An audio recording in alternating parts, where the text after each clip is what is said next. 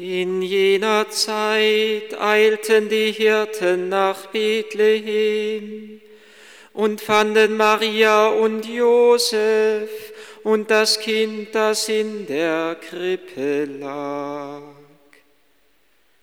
Als sie es sahen, erzählten sie, was ihnen gesagt worden war über dieses Kind.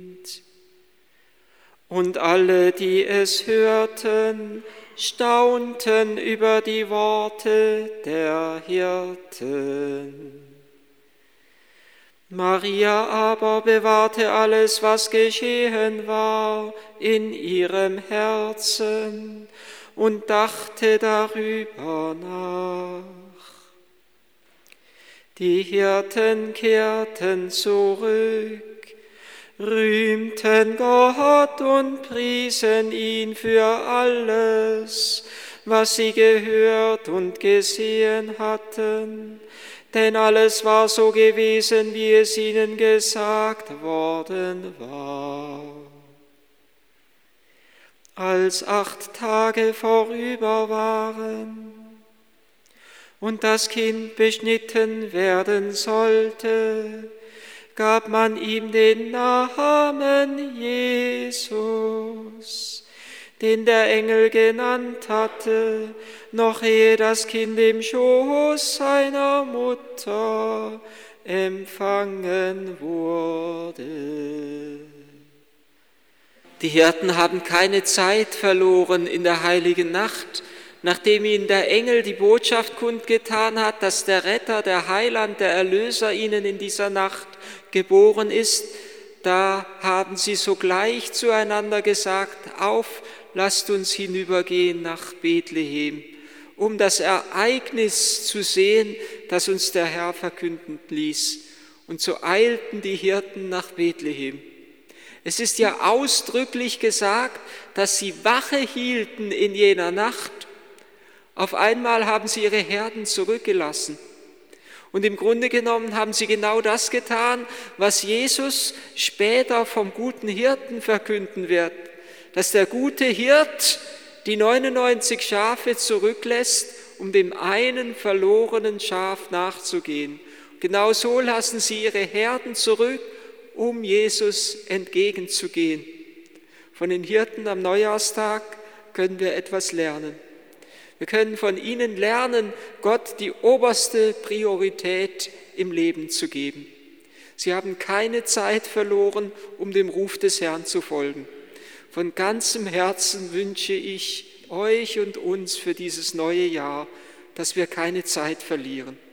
Und das heißt nicht, dass wir immer in Anspannung leben müssen. Und das heißt nicht, dass wir immer in der Hektik leben, sondern das heißt ganz einfach, dass wir Gott die erste Stelle in unserem Leben einräumen.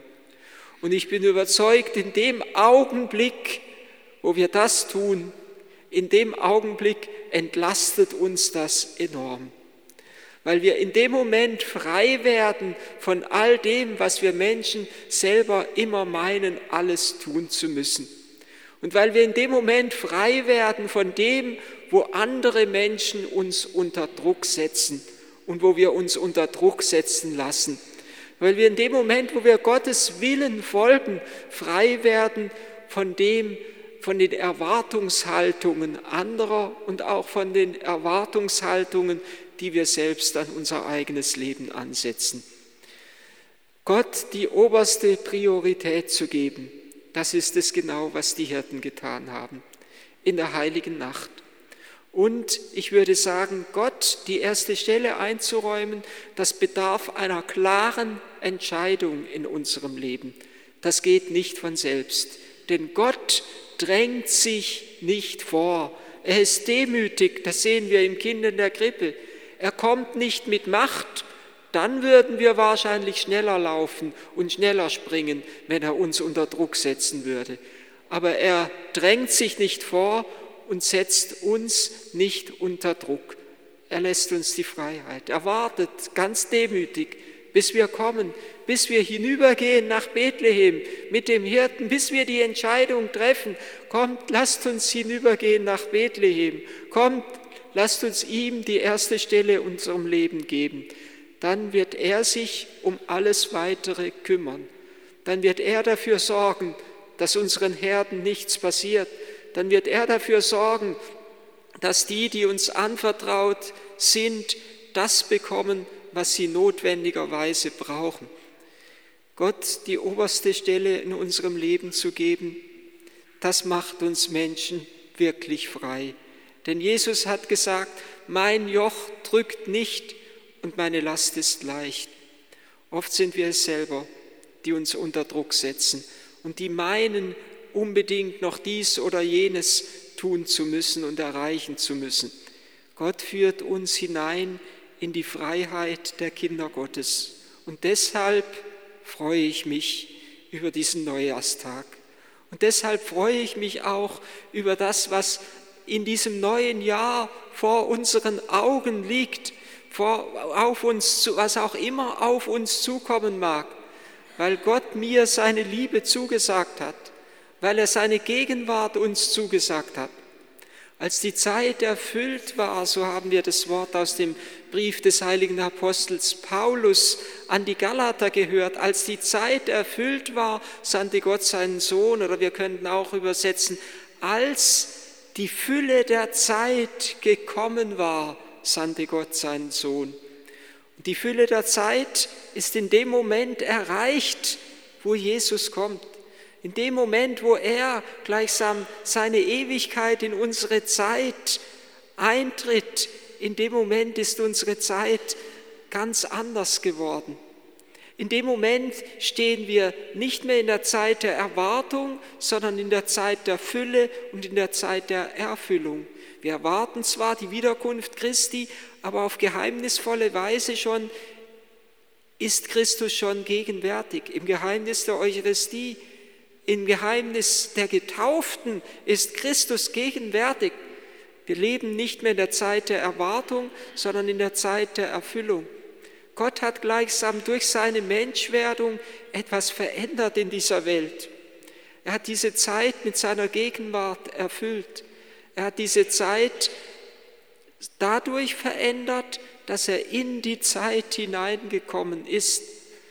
Und das gibt uns Mut und Hoffnung und Zuversicht. Kurz vor Weihnachten hat uns der Pfarrer Bolz, der manche vielleicht noch kennen von den Maipredigten, die er ab und zu schon gehalten hat, ein schöner Weihnachtsgruß geschrieben und er hat darin geschrieben, es ist mir dieses Jahr neu bewusst geworden, warum wir, warum wir Weihnachten unmittelbar vor Neujahr feiern. Weil er sagt, Jesus wollte uns sagen, dass ich mit euch gehe durch dieses neue Jahr. Das ist genau die Fülle der Zeit, dass wir sagen, ja, unsere Zeit ist erfüllt, Herr, von deiner Gegenwart. Du bist da. Und ich freue mich, dass Jesus mir noch ein wenig Lebenszeit schenkt. Denn ich weiß, die Zeit, die er mir schenkt, ist Zeit der Gnade. Sie ist Zeit, in der ich wachsen darf, in der Liebe, in der Hingabe, in der Liebe zu ihm und zu den Menschen. Ich weiß genau, dass ich noch nicht vollkommen bin und ich weiß genau, dass ich noch etwas Zeit brauche und ich habe die Hoffnung, dass ich durch die Zeit hindurch Jesus ein wenig näher komme, der Liebe ein wenig näher komme und daher ein wenig verfügbarer werde, auch für die Menschen.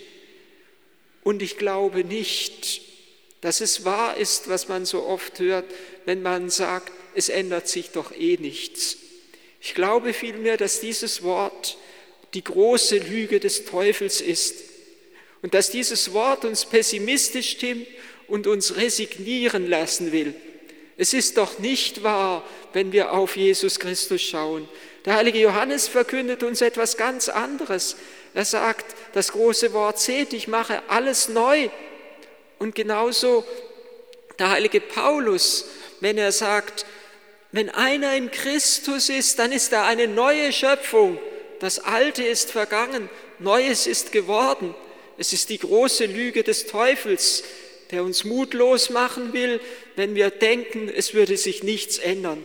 Es bleibt doch eh immer gleich. Es mag den Anschein haben, wenn wir in unsere Welt schauen. Als würde es nicht besser werden. Es mag oft genug auch den Anschein haben, wenn wir in unser eigenes Leben schauen, als würden wir immer wieder, und wir erleben es ja auch oft, in die gleichen Fehler hineinfallen. Warum gibt es denn noch so viel Böses in der Welt? Fragen wir zu Recht, wenn doch Gott durch seine Gegenwart etwas verändert. Es gibt so viel Böses in der Welt, weil wir Gott noch so wenig Raum geben in unserem Herzen. Deshalb, weil seine Liebe noch nicht durch uns die Macht des Bösen brechen kann. In dem Moment, wo ich ihm Raum gebe in meinem Leben, in dem Moment ändert sich etwas. Aber Gott wartet, er lässt uns Zeit, dass wir wachsen können. Und er wartet, dass jedes Menschenherz sein Ja-Wort ihm gibt, so wie Maria Gott ihr Ja-Wort gegeben hat. Er, beginnt gleichsam die Welt zu verändern vom Stall aus Bethlehem, aus der Verborgenheit heraus. Eine Quelle beginnt gleichsam in dem Moment zu fließen. Und eine Quelle beginnt zu fließen auch am achten Tag der Geburt Jesu, am Tag der Beschneidung. Da beginnt Christus bereits sein Blut, das Blut des Erlösers zu vergießen. Eine Quelle beginnt zu fließen. Und sie wird uns dargeboten durch Maria, die Jungfrau und Mutter. Eine Quelle beginnt zu fließen und mit dieser Quelle ist ein Name verbunden. Es ist der Name Jesus. Dieser Name ist für uns selber zu einer fließenden Quelle geworden. Und damit schenkt uns die Kirche an diesem Neujahrstag sozusagen die geistliche Ausrüstung, die wir brauchen, um, dieses, um durch dieses Jahr hindurchzugehen. Es ist das Blut Christi, das uns erlöst, das uns heilt, das die Macht des Bösen bricht in dieser Welt. Und es ist der Name Jesu. Wenn wir ihn nur in unserem Herzen und auf unseren Lippen tragen, dann brauchen wir nichts zu fürchten in diesem kommenden Jahr. Oder mit einem Wort von, aus einem Gedicht von Emma Elisabeth Frei gesprochen, was es auch nimmt, dieses neue Jahr, was es auch gibt. Wir wissen eins, wir sind geliebt. Und diese Liebe des Herrn schafft uns neu.